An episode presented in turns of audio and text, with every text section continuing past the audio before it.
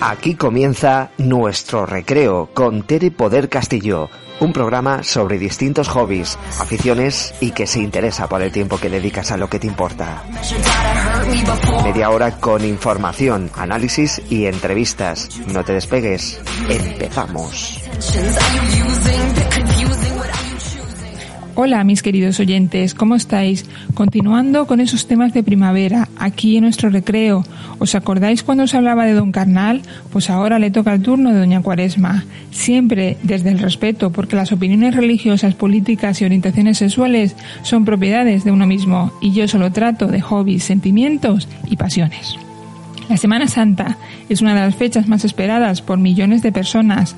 El olor a incienso, las torrijas, pero sin duda lo que caracteriza la Semana Santa en España son las procesiones, ya sea por tradición o por religión, acompañadas de cofrades, costaleros y bandas. Principales procesiones. La madrugada sevillana es sin duda donde se vive con más devoción la Semana Santa. La Virgen Esperanza Macarena y el Señor de Sevilla, el Cristo del Gran Poder son las imágenes más destacadas. Cuentan con más de 11.000 personas en sus filas el Viernes Santo. La procesión de Nuestra Señora de Oscaladiños en el Ferrol, a Coruña, donde las imágenes de San Juan Evangelista y Santísima Virgen de los Dolores son las protagonistas, junto a un absoluto silencio. La procesión de las turbas en Cuenca.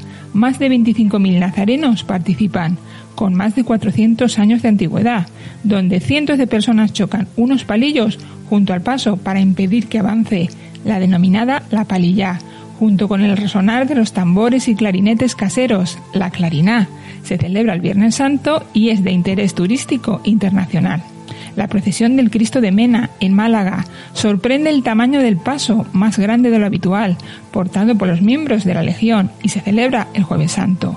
Los Salcillos de Murcia, diez son los pasos durante la mañana del Viernes Santo, uno de los momentos más espectaculares cuando salen del templo debido a la estrecha puerta. La Diablesa de Orihuela, en Alicante, extraña y polémica. A los pies, unos ángeles que portan unos martillos. Está colocada la Diablesa y un esqueleto humano con la bola del mundo, simbolizando el triunfo de la cruz. La Sagrada Pasión del Redentor en Valladolid. Las calles se transforman en museos vivientes durante el Viernes Santo por la tarde acumula 33 pasos contando toda la pasión de Cristo.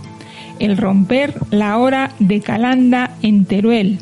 Justo a las 12 en punto de la noche, el estruendo de cientos de bombos y tambores simbolizando el sonido que se escuchó en la tierra a la muerte de Jesucristo. Y la procesión del yacente en Zamora, noche del jueves santo, sale esa imagen junto a tres cruces acompañada de un gran silencio roto por el sonar de las campanillas. Momento cumbre, el canto del miserere.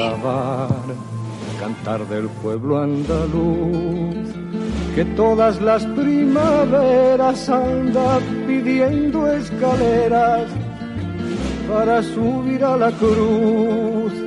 Cantar de la tierra mía que echa flores al Jesús de la agonía y es la fe de mis mayores. Solo eres tú mi cantar,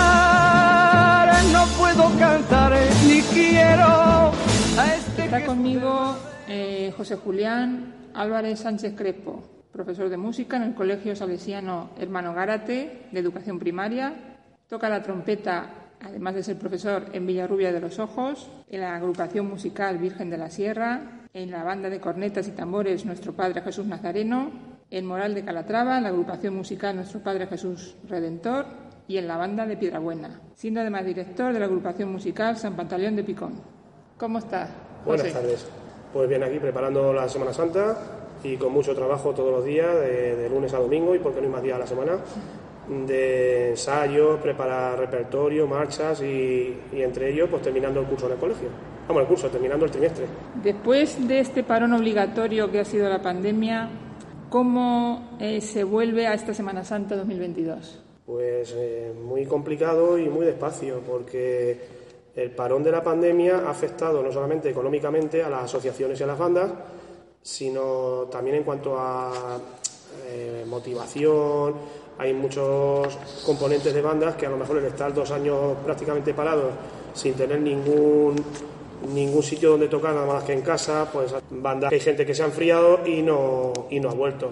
Entonces, pues con lo que vamos teniendo, poco a poco vamos retomando, vamos retomando la normalidad.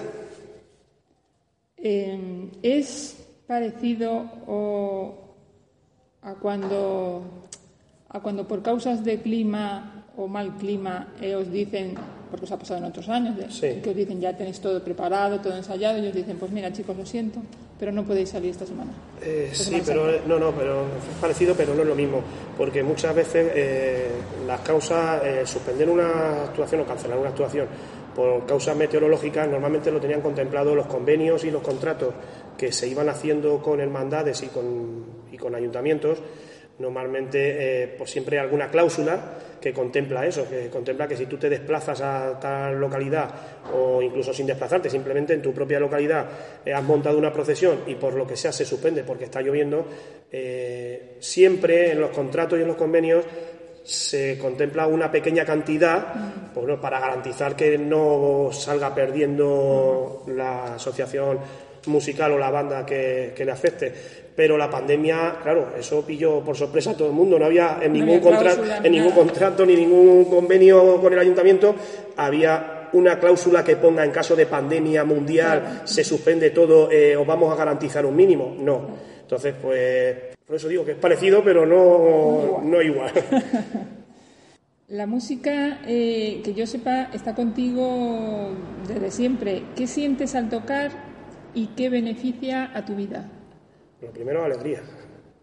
Siempre, pero vamos, yo toco la trompeta desde que tenía cuatro años o cinco, que me, puso mi padre una corneta, esta de la banda de corneta y tambores, me puso una corneta eh, como juguete y desde los seis años me apunté a, la banda, con ocho salí tocando la banda de mi pueblo y desde entonces eh, muy pocas Semanas Santas ahí que no haya sido la pandemia, que haya estado sin tocar.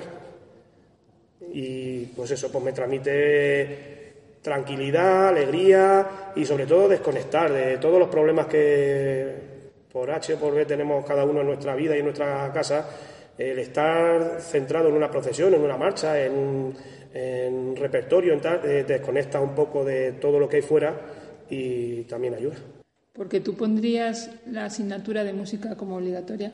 Sí, y como única, no compartida con educación artística o plástica y tal. O sea, yo la pondría como única y obligatoria en todas las etapas, en primaria, en secundaria e incluso en infantil. Porque, vamos, eso ya... Beneficia mucho al alumno. Sí, al igual que la educación física, ya los griegos que se supone que han sido los más los que más aporte cultural han hecho en la historia de la humanidad, ya lo decían que para la completar eh, una formación, vamos, para completar el hombre como ser humano eh, tenía que haber un equilibrio en, conocimiento junto con la educación musical y la educación física. O sea, educar en cuerpo y en alma, decían. Entonces, la música yo creo que no se le está dando con las X reformas que llevamos educativas, eh, no es que no se le dé importancia, es que cada vez tiene menos. ¿Es mejor tocar que enseñar? son cosas diferentes, pero es que enseñando enseñando también se aprende. Y tocando, o sea, para, para enseñar hay que tocar. No puedes enseñar, yo no, puedo enseñar a un alumno, esto se hace así, eh, diciéndoselo, diciéndoselo con la voz, o sea, se lo tendré que explicar, esto se hace así, incluso lo, lo erróneo también, o sea, toco mal para que digan, así es como no se hace. Entonces, tocando se enseña y se aprende las dos cosas. ¿Por qué la trompeta? Porque tus hijas también siguen con la trompeta. ¿Qué es lo que tiene la trompeta? Pues es que la trompeta yo que como fue lo primero que me pusieron en las manos, pues lo veo es un instrumento muy versátil. Eh, hay instrumentos que no son más complicados o menos complicados, porque todo, al final todos los instrumentos tienen su complicación. Eh, me preguntan muchas veces que si la trompeta es más fácil, porque tiene solamente tres botones, como se suele decir, tres pistones. Pero no, cada instrumento tiene su dificultad y, pero yo la trompeta lo que veo pues eso, es muy, versátil porque puedes, llega Semana Santa y tenemos mucho trabajo, llega a las fiestas patronales tiene mucho trabajo, eh, lleva, si quieres tocar en una orquesta eh, sinfónica, una orquesta clásica, tienes también huecos, si quieres tocar en, grupos de cámara, tienes huecos, en charangas, en orquestas de baile, es un instrumento que no todos los instrumentos Pueden hacerlo. pueden hacerlo. Pues tenemos otros instrumentos de cuerda que a lo mejor se enfocan en otro estilo de música, instrumentos electrónicos que se enfocan en otro tipo de música, y sin embargo la trompeta tiene cabida en, yo creo que en, en todos los estilos musicales. Eh, ¿Prefieres al músico que tiene una tradición, que tiene una- un conocimiento de la música o al que toca por oído? No, tocar por oído nada, en absoluto. No. No. O sea, la, bueno, la tradición, una cosa es por tradición y tal, y eh, lógicamente siempre la cultura que tenemos hoy en día es gracias pues, eh, a lo que hemos ido heredando y evolucionando de las tradiciones que teníamos de- desde el pasado. Pero eh, tocar de oído lo considero un error, cosa que, por ejemplo, en Semana Santa hay mucho. Se ven muchas bandas donde mm, hay muchos instrumentos, sobre todo en el tema de agrupaciones de Semana Santa, agrupaciones de metales, hay, hay muchos, muchos instrumentos que tocan con números. La trompeta, como he dicho anteriormente, que la ven así como un instrumento sencillo porque tiene solamente tres botones, a la hora de tocar de oído van poniendo números, pero realmente no sabes qué nota estás dando, no, no puedes expresar, eh, hace falta una cultura musical para poder desarrollar bien una partitura y transmitir lo que el compositor quería en esa partitura. No simplemente toco una, una melodía que yo me he aprendido y pongo unos números que lo veo de verdad, lo veo muy, lo respeto y hay gente que se ha adaptado a tocar así, pero no creo que nunca pueda expresar una persona que toca de oído lo mismo que una persona que sabe el lenguaje musical y tiene una cultura musical para desempeñarla en su instrumento.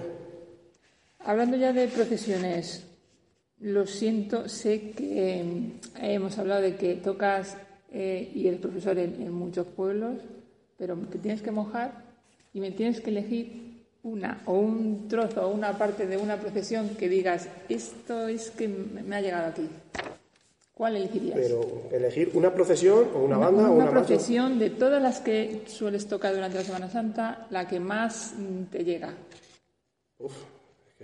Siento, sé, Es que sé que cada todas, una- todas claro, cada una tienen tiene su- lo tienen- suyo. Todas son igual de respetables y todas tienen, eh, eh, lo hacen con la pasión, la misma pasión, eh, pero tiene que haber alguna que, Sí, que a ver, por algo, hay- por, por la razón que sea. Hay, hay procesiones que tienen muchas ganas de que llegue. Por ejemplo, nosotros tenemos ganas de que llegue el Domingo de Ramos porque al final es una procesión que además la, la hora acompaña porque es a mediodía eh, y estás disfrutando, ves gente por las calles y te gusta mucho. Es la primera procesión de la Semana Santa.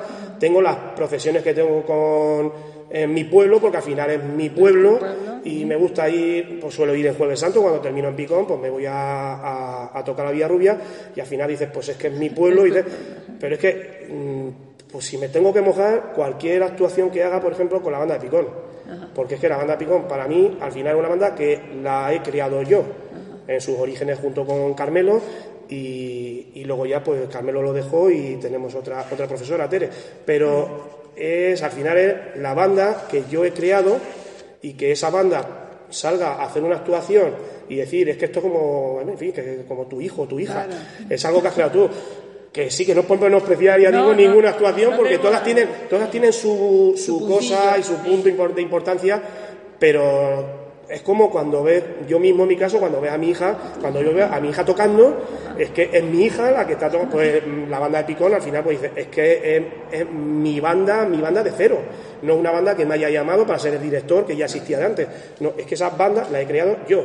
Entonces, eh, si tengo que ponerme a favor de alguien de alguna, Sin algún momento, es cualquier actuación que haga, sea Semana Santa, o sea las fiestas, o sea lo que sea, eh, con la banda de Picón. Ahora, ya me he mojado. Eh, ¿Tienes la sensación de que con los años van cambiando las profesiones? Por ejemplo, ahora con las tecnologías, las redes sociales hacen que los chicos no vayan a, a, pues eso, a apuntarse a, a estudiar o a, a apuntarse a una agrupación o no. A ver, la- las tecnologías, las nuevas tecnologías están afectando a la hora de, de desaparecer el tema de papel. Pero no, no para aprender, no, porque el ensayo al final sigue siendo un ensayo. Sí. O sea, un, O sea, sigue habiendo el mismo, eh, las mismas ganas de, de apuntarse que hace Sí, años. sí, a ver, ahora mismo, ahora mismo eh, después de la pandemia, es diferente. Es diferente. Ahí todavía, eh, a ver, gracias a Dios, estamos, estamos diciendo poco a poco eh, adiós a la pandemia. que sí que está ahí y se va a quedar para siempre, pero la gente todavía tiene ese cierto miedo. Yo creo que cuando ya vayan saliendo las primeras procesiones, las primeras fiestas, eh, y otra vez la gente pues vuelva otra vez a apuntarse a las bandas, eh, luego el funcionamiento sigue siendo el mismo. O sea, el, ensayo tiene que ser algo presencial.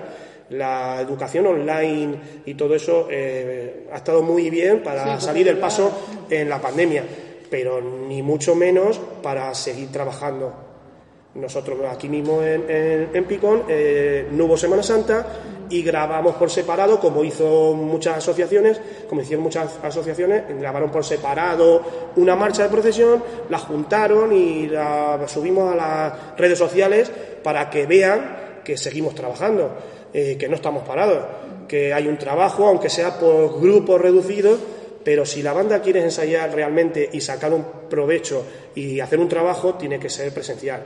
Que luego las nuevas tecnologías están afectando. Claro, ahora mismo hay muchas, cada vez más gente que en vez de llevar una carpeta con papeles, pues te lleva un libro electrónico, una pequeña tablet y lo lleva todo digitalizado o yo ya paso a, los alumnos o a las bandas, si yo quiero montar una marcha, incluso antes de tener el repertorio en papel en el atril puesto, ya tienen en el grupo de WhatsApp, ya tienen las partituras o tienen un enlace a YouTube para que vayan escuchando. han ayudado. Ayudan, ayudan en el trabajo, pero lo que es la forma de trabajar luego realmente es eh, presencial. Claro, eh, y siguiendo a lo mejor eh, con la misma, en el mismo enfoque, eh, ¿crees que las procesiones tenderían a desaparecer por, por temas de otros, mm, otros temas de ocio, de viajes? ¿O es una pasión ahí arraigada que eso no, no lo va a mover yo, nadie? Yo creo que es una pasión, como dices, algo arraigado que ya traemos mm, traemos ya de antes y que yo creo que sigue evolucionando para arriba. De hecho, hay, hay hermandades que cada vez tienen más número de hermanos, hay bandas que cada vez son mayores, bandas que se dedican sobre todo en Semana Santa, hay bandas que cada vez ya no es la típica banda de 30 o 40 músicos, hay bandas que cada vez ven, sobre todo por la zona de Andalucía, y que aquí tenemos mucho reflejo de esas tradiciones, no solamente en, lo, en el tema de hermandades, sino en el tema de bandas. Eh, copiamos mucho de lo que hay allí y cada vez se llevan más bandas de más de 100 personas. Que luego ya, pues cada uno tiene su punto de visión de vista, si eso es bueno, es malo o buscamos más cantidad de músicos que calidad musical. Pero eh, que va a desaparecer no creo. No sea por eso mismo, porque cada vez hay más músicos, cada vez hay más hermanos en las hermandades, eh, cada vez velan más las hermandades por su número de hermanos, que cada vez salgan más a la calle, y las bandas igual, cada vez velan porque salgan más. Entonces, ¿puede menguar? Pues ahora con la pandemia habrá menguado el, número de hermanos, el número de músicos y el número de costaleros. Habrá afectado mm, todo, pero no creo que hasta el punto de que esto desaparezca. No es es una cosa que está eh, afortunadamente, claro. Eh, como me estabas hablando de, que había un cierto compañerismo entre, entre en una misma banda o agrupación, ¿se suelen hacer esos mismos eh, miembros, se suelen hacer amigos? ¿Hay mucho compañerismo en esa o, hay rivalidad? decir, no, déjame que lo toque yo. O... Hay, de, hay, de, todo, hay de, todo. En la, en del Señor hay de todo. Hay bandas donde el, que me gusta, el típico solo de una marcha, es que este lo quiero hacer yo. Ah. Y es que tú no has venido a ensayar tanto como yo, es que ese, esa, pero luego, no sé, por regla general, la gente que realmente le gusta su banda y le yo creo que le gusta tocar, eh, no le gusta a lo mejor ese punto del protagonismo de, en, en, tal solo, de tal marcha.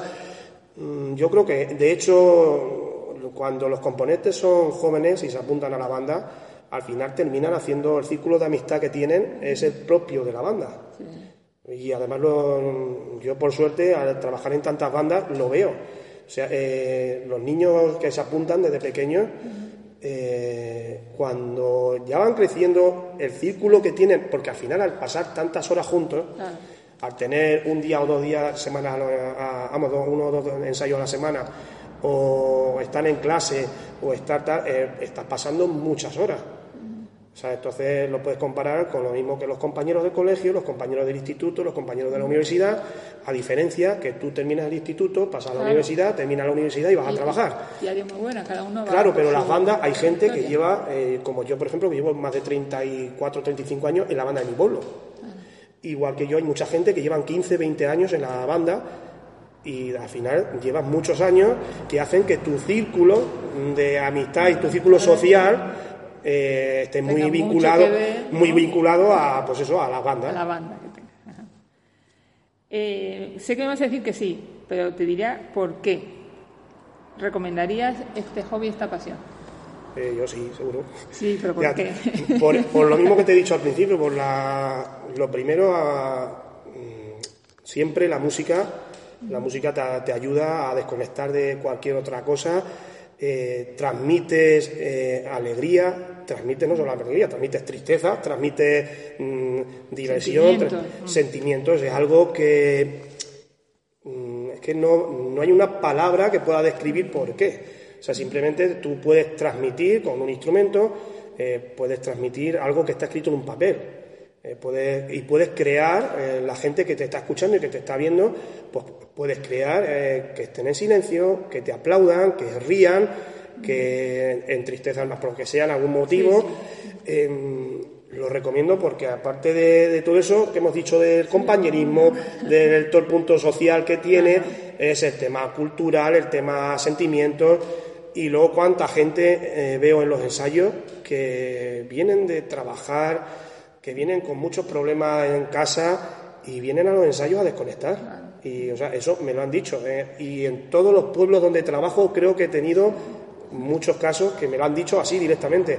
Mira, yo vengo aquí a desconectar y, y centrarme en mi partitura, en mi instrumento y en fin, que lo recomiendo por miles de cosas. Bueno, pues darte las gracias por toda, toda la información que nos has dado, por todo lo que nos has dicho y si quieres añadir alguna cosa más. Pues nada más, que ojalá y podamos disfrutar de esta Semana Santa, y que sea la puerta ya a, pues a un año un poco más normal y que después de la Semana Santa pues tengamos nuestras fiestas patronales, nuestros momentos de música sin que nos tengamos que encerrar otra vez en una habitación. Bueno, pues muchas gracias. a ti.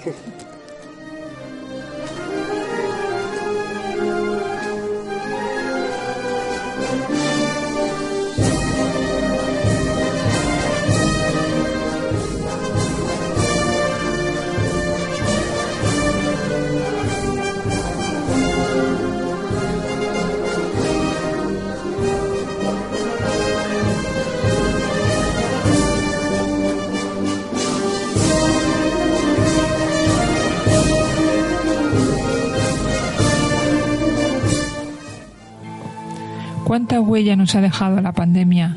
Esperemos que sea esa puerta que nos hablaba José Julián para la continuidad de otros eventos. Es verdad que con la música aumenta los niveles de confianza, mejora la autoestima y el desarrollo de las habilidades de motricidad y expresión corporal, además de crearnos un estado de ánimo más positivo. ¿Os sentís así? Yo así lo espero contádmelo, ya sabéis, aquí en nuestro recreo, con vuestros hobbies, pasiones. Espero vuestros comentarios en mi correo electrónico terepodcast8